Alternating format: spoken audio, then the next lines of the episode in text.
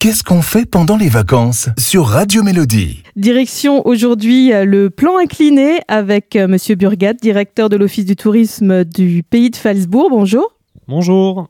Il y a beaucoup de choses à faire autour du plan incliné. Oui, tout à fait. Le plan incliné en soi est un site vraiment majeur de, visite hein, sur notre territoire du pays de Falsbourg. C'est un ascenseur à bateau qui est vraiment incontournable et unique en Europe, au travers duquel on, propose différentes formules de visite, hein, notamment des balades en bateau qui sont intégralement commentées. Mais on va aussi euh, donc euh, vous proposer des balades en train touristique pour vous emmener découvrir l'ancienne échelle d'écluses qu'on appelle la vallée des éclusiers, hein, quelque chose d'unique encore une fois euh, donc en son genre. Et bien sûr, autour du plan incliné, on a tout un tas d'activités qui sont euh, possibles et disponibles hein, à quelques pas et qui permettent en fait euh, d'en avoir pour toute la famille, notamment la, luge alpine déjà bien connue euh, de nos visiteurs, mais la grosse nouveauté cette année c'est le mini port. Hein. donc les familles pourront faire avec leurs enfants des tours sur le bassin aval du plan incliné dans des petits bateaux électriques qui sont thématiques, donc bateaux pompiers, bateaux pirates, etc.